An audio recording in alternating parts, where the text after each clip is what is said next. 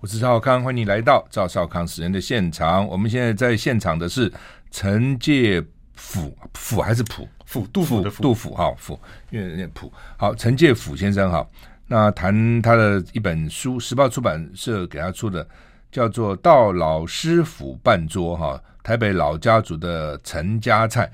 我们知道，比如说大陆有没有什么谭谭谭家菜了啊，谭府什么菜了等。那你这个陈家菜啊？台北老家族，台北有多少老家族，或是台湾有多少老家族？其实本省人占七成以上嘛。嗯、那像我母亲是客家人，我父亲是闽南人，是其实都应该叫老家族。嗯，只是每个人的工作呃不一样，所以他有大一点家族，嗯、有可能务农的，他可能在很多仪式上比较没有注重的家族。嗯，但总归我觉得七成以上吧。七成，但现在有保留下来的不多，可能不多。对，你们好像还组成了一个老家族联谊会啊，什么类似这样？哦，叫我。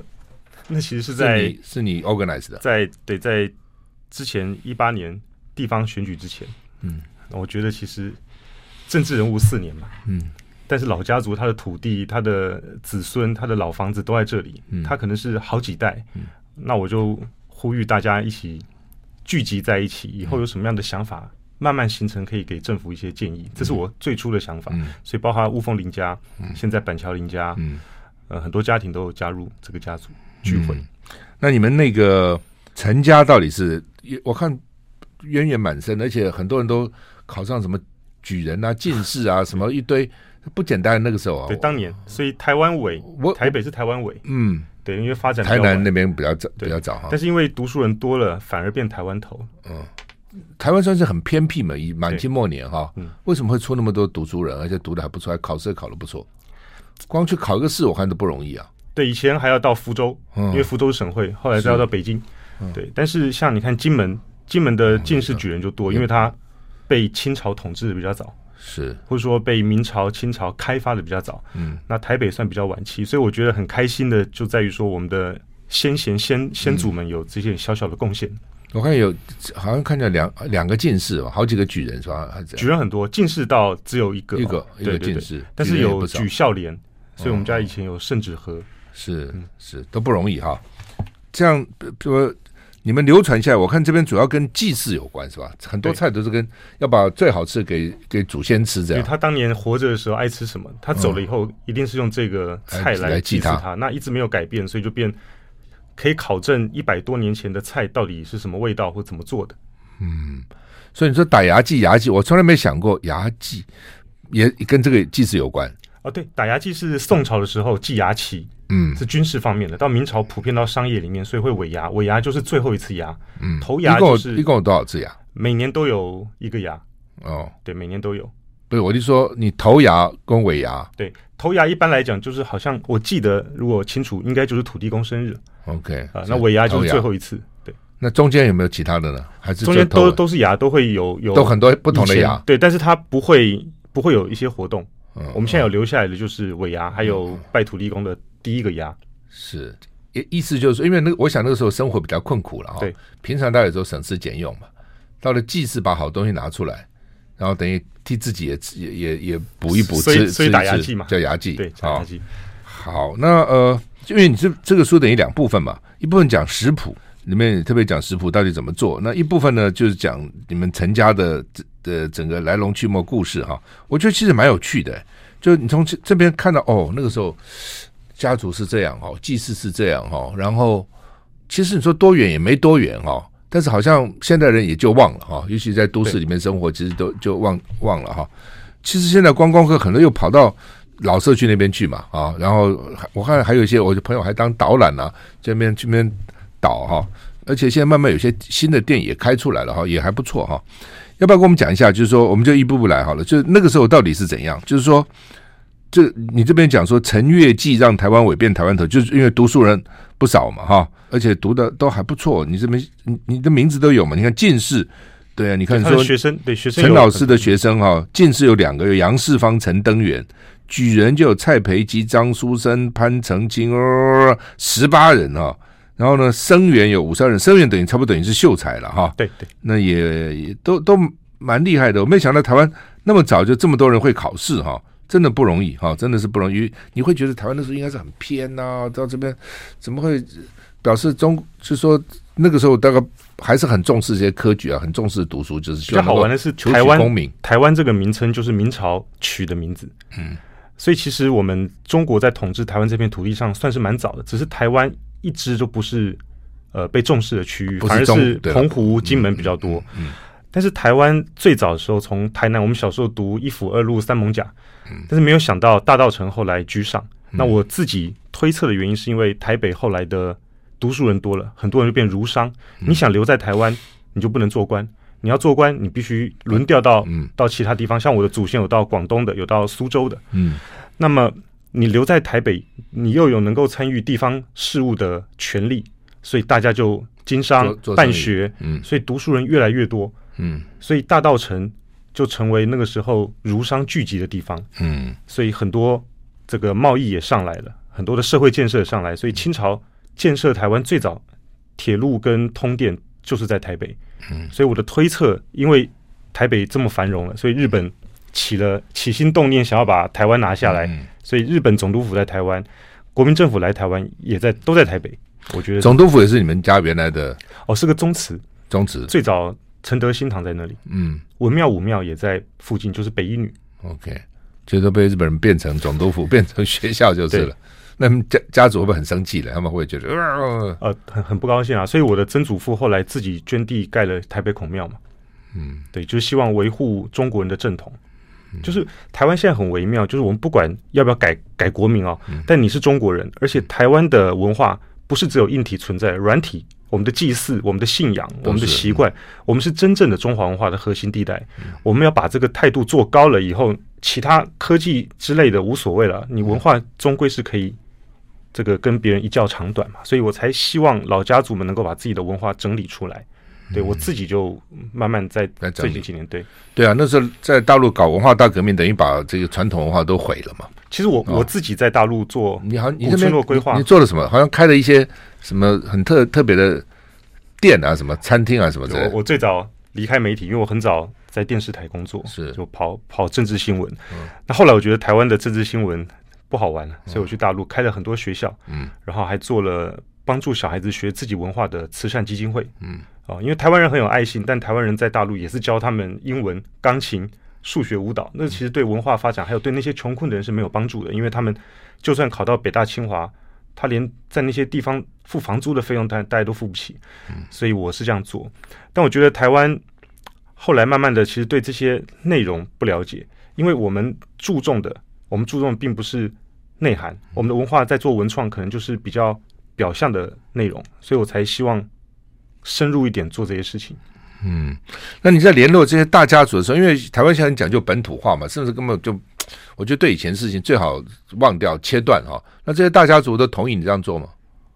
我他们反正每天就是我们在群上面很热络，大家都在讲哪一个家族的东西要找出来。我们大家找老照片，我们去查很多历史。那谁的老宅需要帮忙，大家就合力帮他。嗯。那我刚其实忘了，我本来要讲的就是，其实我认为大陆主要不是因为文革把文化断了，他们他们这个思想当初成立的时候就是破四旧。嗯。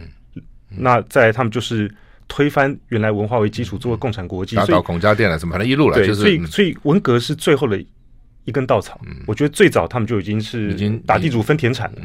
但台湾一直源远流长，没有太大的战乱。哪怕现在大家说是个热点，我也认为不会有太严重的战乱。但我们怎么样能够优雅的把自己的文化留下来，我才觉得这是一个能够走到世界，对下一代能够交代的事情。那你去你观察大陆现在怎样？他们中断了那么久，那个呃呃，共产主义基本上是另外完全不同的嘛。现在有有就是有连接起来吗？还是开发出非常非常的崇尚原本自己的文化？他们现在新东方主义的思潮非常非常澎湃。他们做家具的桌椅，新东方的；他们以茶文化为主的茶席；他们做服饰，新东方的服饰。他们的服饰像这衣服都不会接袖子的。因为中国传统是削肩之美，那我们台湾如果做传统服饰，它这边一定是接肩膀的。他们已经走得非常透彻，包括手工、手工艺变成文创商品。我们的文创还是机器生产链的小公仔啊，塑料制品，他们已经是以手工做成文创商品。所以我觉得我们应该要正视自己，就是怎么样把原来的文化话语权拿回来。可这很可惜了哈。我们现在访问的是陈介甫先生呢，谈他的新书《到老师府办桌》啊。等我们要请教老师府是什么意思？我们现在再回来。I like 103, I like radio。我是赵少康，欢迎你回到赵少康时间的现场。我们现在访问的是陈介甫先生，谈他的新书《台北老家族的陈家菜》哈。那么到老师府，老师就是老师哈，府就是府上的府，老师府办桌。那陈先生是正大外交系毕业，然后美国 Emerson 政治传播研究所毕业，曾经在媒体做过了哈。那我看简简介说，二零一七年开始你在大道城经营展览跟餐饮空间是什么？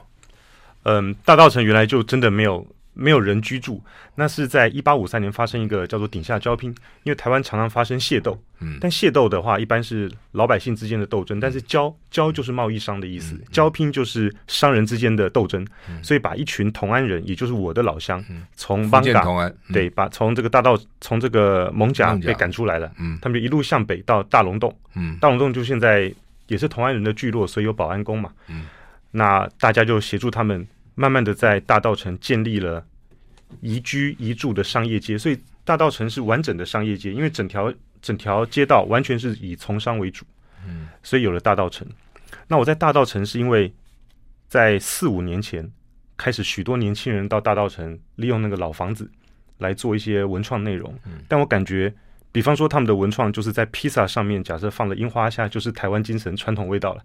它终究还是西方的东西嘛。比方说，炖饭的这个肉是用云林的快乐猪，所以我才想，那我就干脆回去租了两个店面，也是老房子，看看怎么去整理老台北原来的下午茶啦、餐点啦，跟室内的装装设摆饰的感觉，去让大家回到当年。所以我才希望。做这两个店，去重生老台北的这个概念，那做效果怎么样？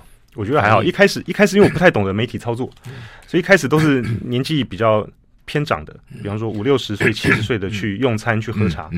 那后来我掌握了媒体媒体的这个传播的方式跟窍门以后呢，年轻人现在去了很多，而且特别他们会穿旗袍去拍照、去去用餐，非常非常多。穿旗袍去？对，现在周末你去，许多人已经穿旗袍在街上走了。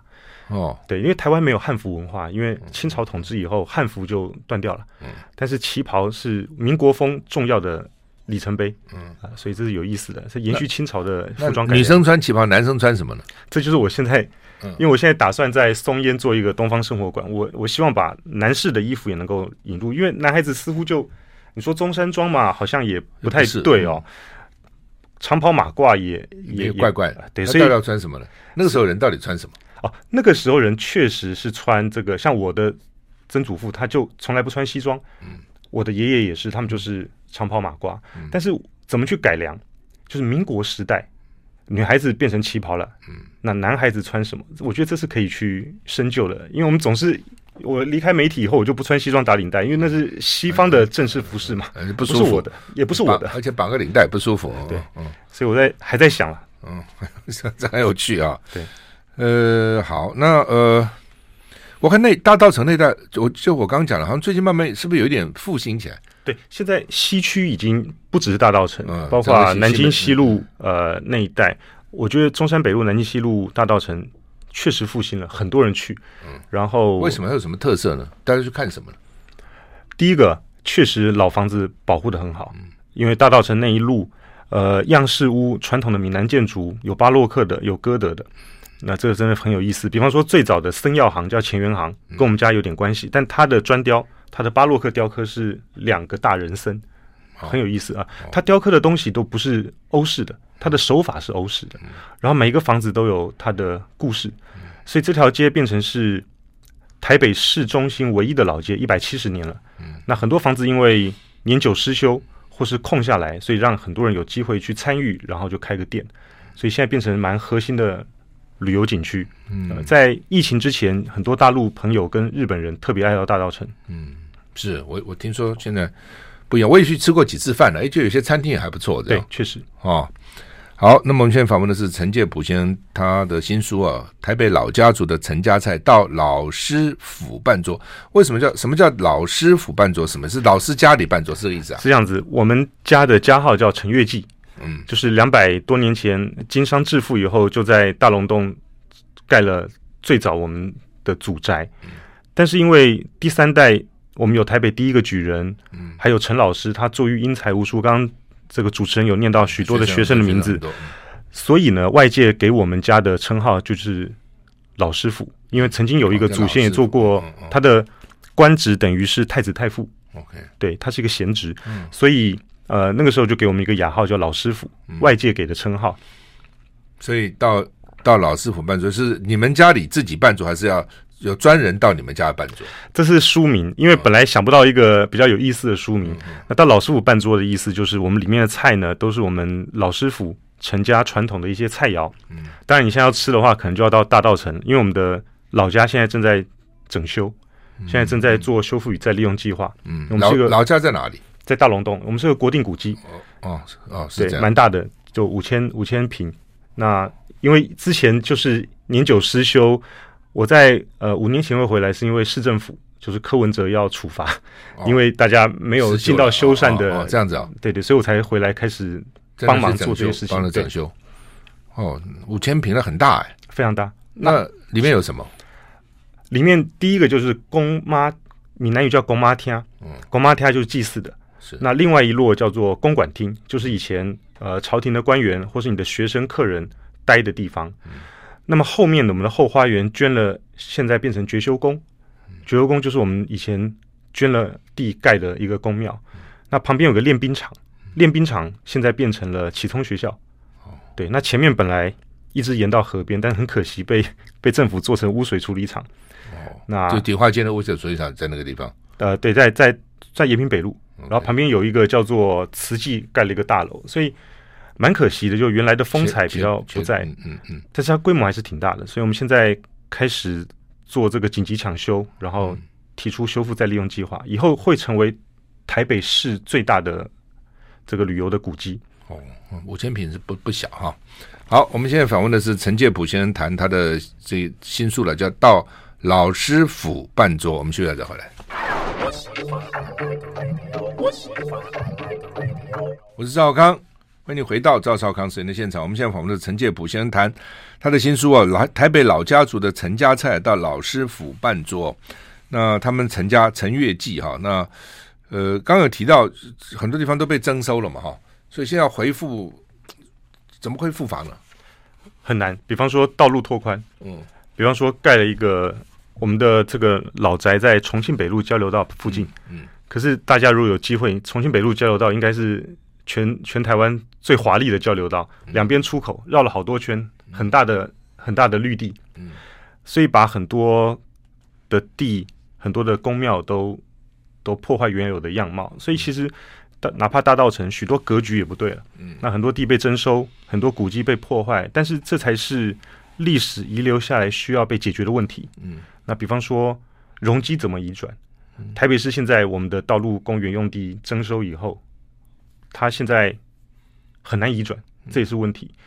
所以其实许多传统家族面面对的这些事情的时候，现在比较没有能力去解决。那包括历史文化，其实不是大家喜欢说的什么二二八啦，嗯，呃，白色恐怖啦，嗯，这有有一些人确实受害，但真正的老家族在这边扎根打底，他的家园。他的老房子，他的他的未来，政府怎么去来好好的整理出来，妥善规划安排，这才是大部分台湾人的真正利益。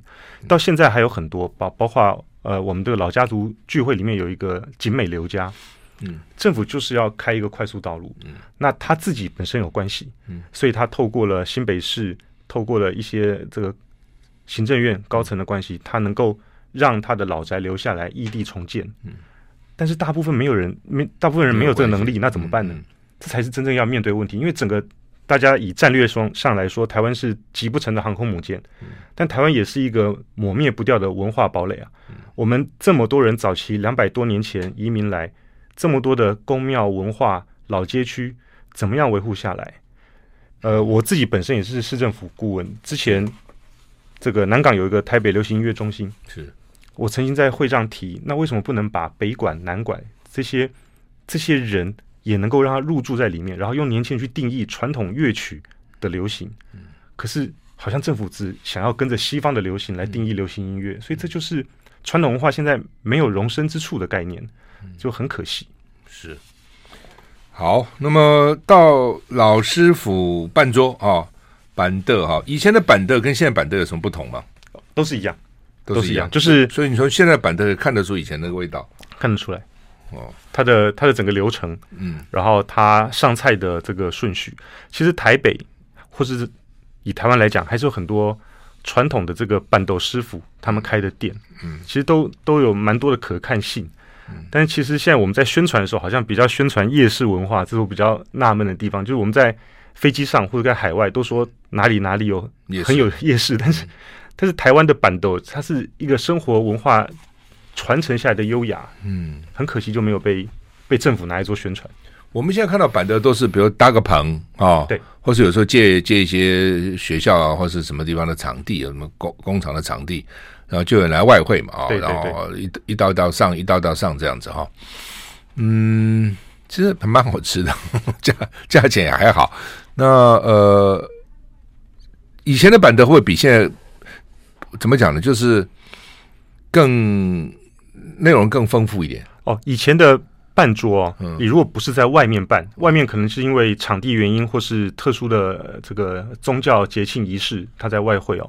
在家里如果要办桌请客人的话，他每一道菜都会有名字，都会有寓意，他都必须要有针对这次宴客，他要有。一个目的，对对，然后它每个菜名也要取得恰如其分，嗯，这才是好玩的地方。那它的食材要很讲究，嗯，那这跟我们中国人用筷子也有关。所以你每个每道菜你夹起来刚好入口，你不是刀叉在桌上，厨师都会帮你料理完，你就一双筷子就能够走遍整个餐桌，哎，这是很有意思的一个事情。是对，我们的筷子是很厉害的，锅也很厉害。对，我看有专门报道我们那个 wok 那个锅很厉害。那你在这本书里面，我们看这个。这个菜你分成过年的菜、祭祀的菜、节气的菜，你父母亲的菜啊、哦，我们一个来谈好了啊。比如过年菜都要吃什么？过年的话，嗯，就是你比如比如佛跳墙、金鲍鱼、菜头排骨、芋头排骨、一帆风顺，一帆是客家菜哈、哦，双喜莲，还有小小糕点等等等等之类。那呃，帮我们介绍一两个菜吧。你觉得比较好做的？过年的时候，其实因为你是跟祖先们同乐，嗯，所以祖先们喜欢吃的菜，在过年这样满满的上桌了。嗯，那举个例子，有一道菜叫金包银，很特别，嗯，它是用金高黑，应该金钩虾吗？然后干贝丝、嗯、芹菜节，它都是不同颜色的食材。那用地瓜粉炒了以后，蒸熟了出来，所以它晶莹剔透的。味道很不错，晶莹剔透，因为有地瓜粉的关系。对对对，那其实这道菜在我们呃中心里面，很多长辈说以前吃了，但到同安乐就到我的店以后呢，他们再次尝到，就他们可能中断了。嗯、但我们家可能因为奶奶跟妈妈比较守旧，所以就延续下来，嗯、所以这道菜是非常特别的。那包括了像这个佛跳墙，是我觉得真正真正是文化的高高点，它就是从福州传过来，是是。那它其实那菜，我看那个很多那个光材料，对啊，哇，这这准备一大堆，很多胶质在里面。嗯，对。那炸好的排骨十块，炸好的芋头八块，鱼皮三两，花椒四两，蹄筋八个，干笋丝二两，大白菜五两，香菇八两，干贝三两，鹌鹑蛋十个，炸好的芋头十粒，栗子十粒，高汤四两。哇，光材材料就准备很多，对不对？呃，材料准备过程确实是很麻烦。嗯，那重点是它。它是一个中国传统化的一个意境，因为它口子很小。你看这个佛跳墙是非常一个钟，对，非常丰澎澎湃的食材，但它是一个一个钟一个瓮，它你看不到里面，你只能看到这么小的口。嗯，你一吃才觉得很惊奇，有这么多美的食物，所以这就是一个文化的意境，这是我自己理解的。你用一双筷子大小刚好，你就能入口。入口以后觉得胶质跟整个食材的这个丰沛跟层次，嗯，包括芋头。嗯，芋头的香味，所以我觉得这就是一个饮食里面可以看这个这个文化的高度了。嗯，对，我佛跳墙好像我到新加坡那边看，他们也很重视的东西。对，哦，就是说过年哇，妈当然很多年以前了，哇，他们请客，我就端一个佛跳墙出来说，哇，这是他们这个大菜，很大的菜。我们一般板这也有了板凳了，但是板凳就比较简单了，这里面可能就对食材食材就没有没有这么丰富了哈。哦那不过芋头有人喜欢，有人不喜欢。对哦，不喜欢的人是不是他把那个汤搞浑浊了？这样是。那怎么样能够防止它汤不浑浊呢？所以要炸。对，就是所以我上面有写要先炸过，炸但它还是要有一点点要化不化的感觉。你炸过以后，它比较不容易化，但是你蒸完以后，它一定要有点这个汤的这个要有芋头的香味，因为、嗯、呃佛跳墙它里面熬完蒸完以后有胶质，是，比方说它的花椒、花椒、鱼皮，对鱼皮、嗯、哦，那它的整个汤呢是这个很稠的，但是要有香气，那个香气就是靠芋头的香气，嗯，把它衬托出来，还有炸过的排骨，嗯。是，好，那么佛跳墙这也是个大菜了啊。呃，我们现在访问的是陈介甫先生，谈到老师傅办桌。我们刚刚介绍了一个菜，我们继续再回来。I like 我是赵康，欢迎你回到赵少康神的现场。我们现在访问是陈介甫先生，谈他的新书哈，时报出版出的《到老师傅办桌》，老师傅就讲他家了哈。那你刚刚提到金包银，金包银其实就比较简单，金钩虾八十克，干贝六十克。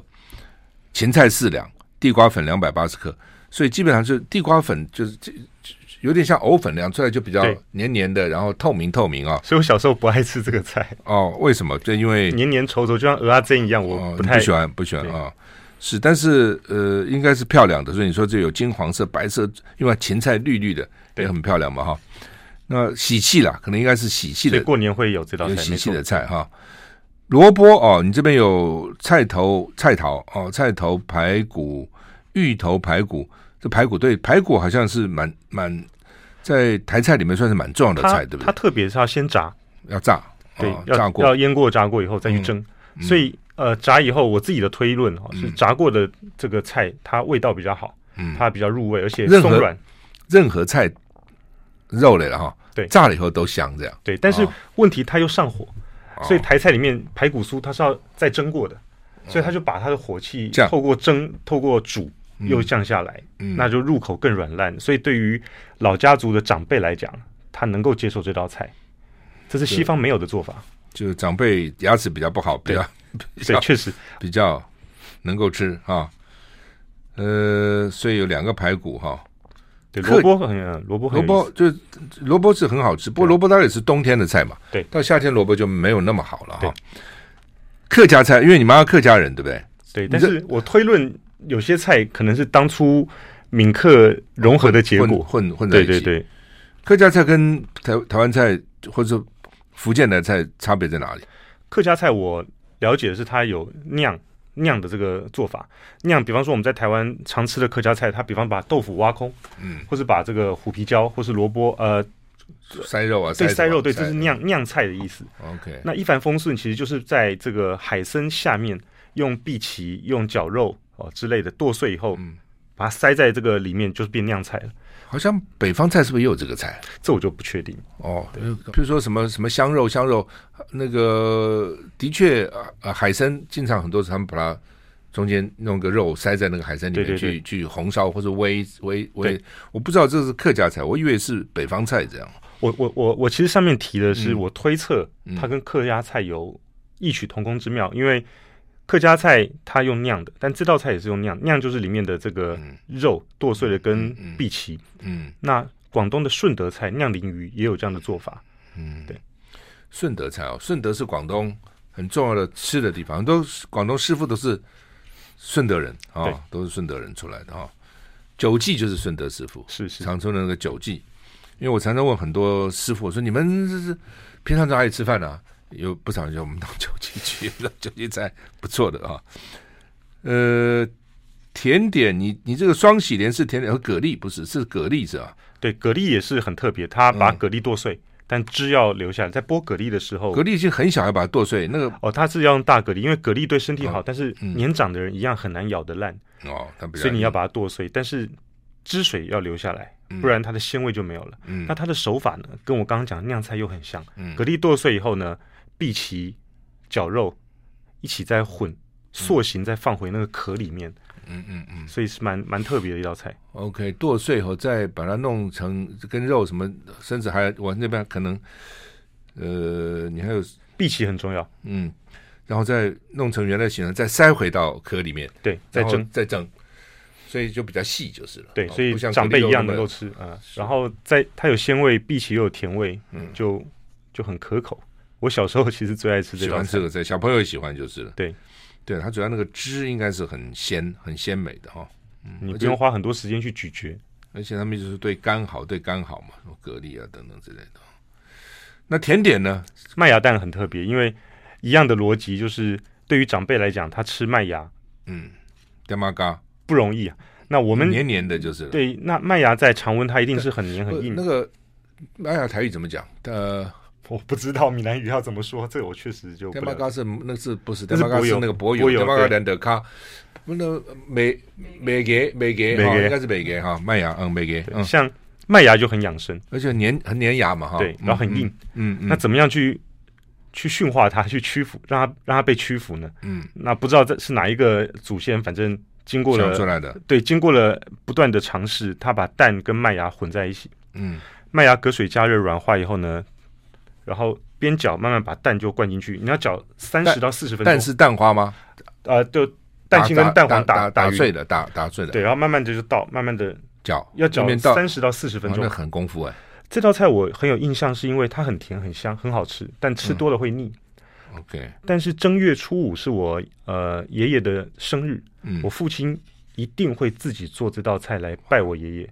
哇！那我没有见过我爷爷，嗯、但我想我父亲在半个小时四十分钟站在厨房，他在想，他一定在想他父亲。嗯，所以现在我是因为我父亲过世以后，我才觉得原来这些都是情感的联系。他们爱吃什么？嗯，所以。其实跟我们是不是老家族倒不一定有关。任何人他都可以从现在开始告诉自己的小孩：你的爷爷、你的奶奶喜欢吃什么，然后就聊起聊起这些事情。那跟风土民情、跟一些场合都有关联。嗯、所以麦芽蛋这个甜点，我觉得，我觉得情感表达跟联系最最深刻的。嗯，好吃吗？很甜，吃过这种，很甜，因为好吃。对，但你可以调蛋的比例高一点就好。那它在不同的温度永远都是软的。你不管是冰的或是常温的，麦芽永远不会再变硬的。所以很养生，蛋跟麦芽都是最养生的，而且不用加任何其他的调味的。再讲一次哦，我麦芽煮煮是吧？隔水加热，隔水哦，隔水加热。比方说，我用五十克的麦芽，嗯、然后蒸好，隔水加热蒸软以后，也一样用五十克的，蛋打好以后，然后边搅拌，把蛋慢慢的放到这个所以所以呃，麦芽已经拿出来了，从锅里拿出来了，没有要还是在还是一直在一直在加热，一直在加热啊，然后蛋进去搅搅搅搅，它就慢慢凝固。凝固像蒸蛋的样意思，这很简单，但是很有趣哈。对啊，我觉得也很有营养。嗯，那像有一个也是很简单的，就是安龟，就是馅就是呃糯米粥，或是煮稀饭的这个那个上面的那个上面那个嗯嗯，用那个汤来熬鸡。因为因为我从小就是我奶奶、我妈妈或者女性朋友很爱喝鸡汤，但是鸡汤都比较油。是，可是你用 m 来熬鸡的时候，鸡汤完全就不油腻了。它变得很醇厚，嗯，所以米汤养生，鸡肉养生，那最适合长辈养胃嘛，因为你不油腻，不会反胃，所以这道菜也是很简单的食材，而且不需要任何调味，嗯、但是汤就变得比较清，就是比较没有味道，所以那个时候不知道谁想出来，他把吐司烤过以后涂这个奶油，嗯，奶油都有盐巴嘛，是。这样一沾，咸味就出来了。你就会一直吃，所以我小时候也很爱吃这道菜。不，吐司那是应该是日本传传过来的，叫八大八大奶油吐司，所以时代的胖见证，对，很有趣哈。好，我们现在访问的是陈介甫先生，谈到老师傅办的，我们继续谈。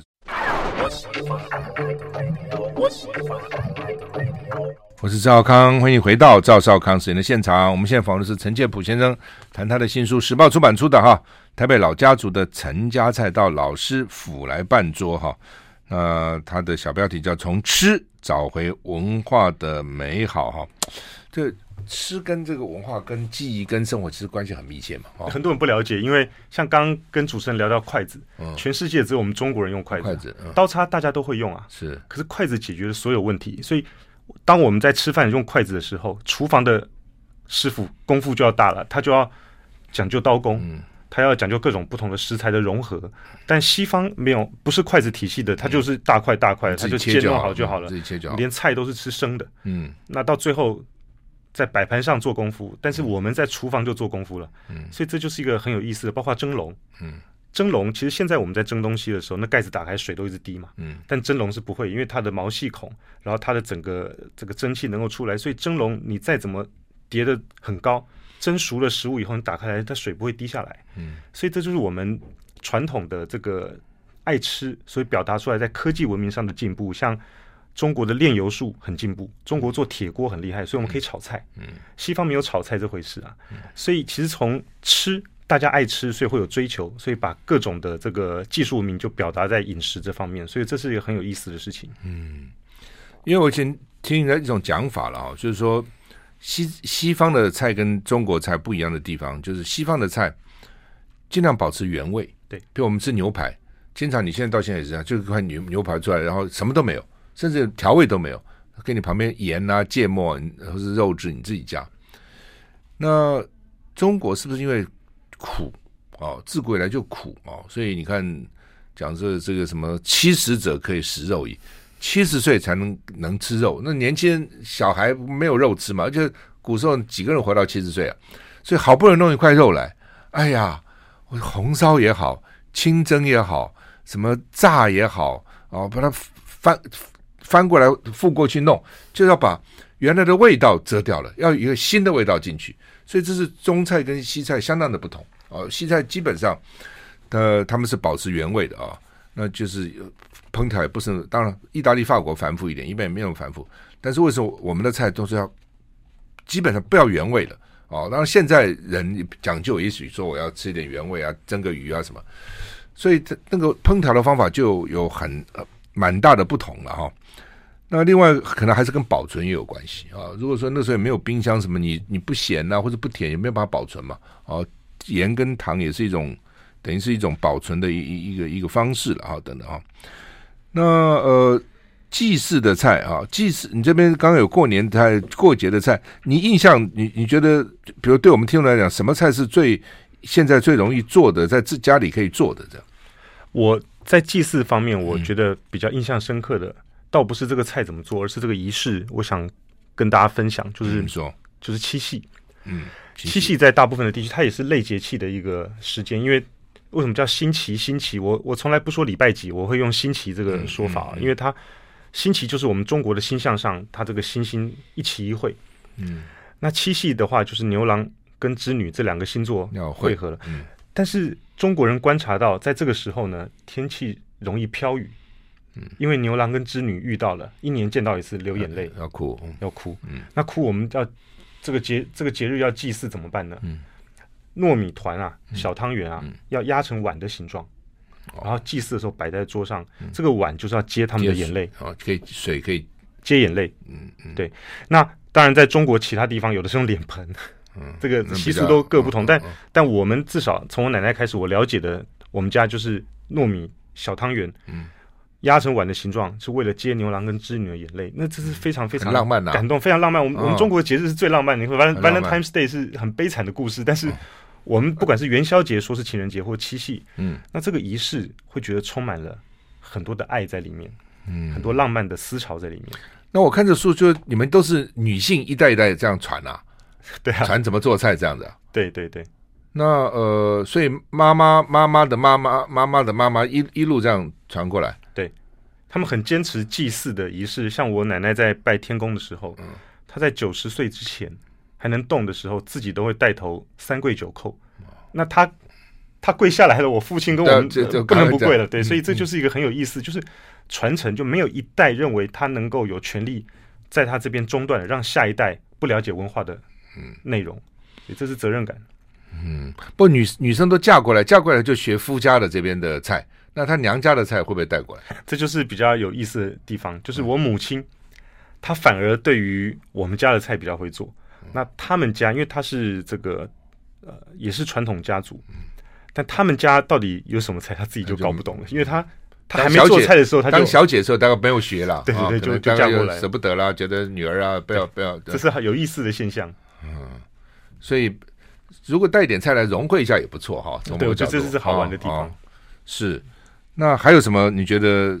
值得跟我们听众再再讲一下呢？鸡卷是很好玩，鸡卷哦，对，因为其实鸡卷现在还可以吃到嘛，很多到处都有，很多台菜都有。这才是我觉得好玩的地方，嗯、是因为现在许多的鸡卷，它感觉是鱼浆或者很扎实的内容，哦、然后卷了一个鸡卷皮就炸给你吃。嗯，所以我从小觉得这应该是一国两制哦，因为我们家的味道跟外面都不一样。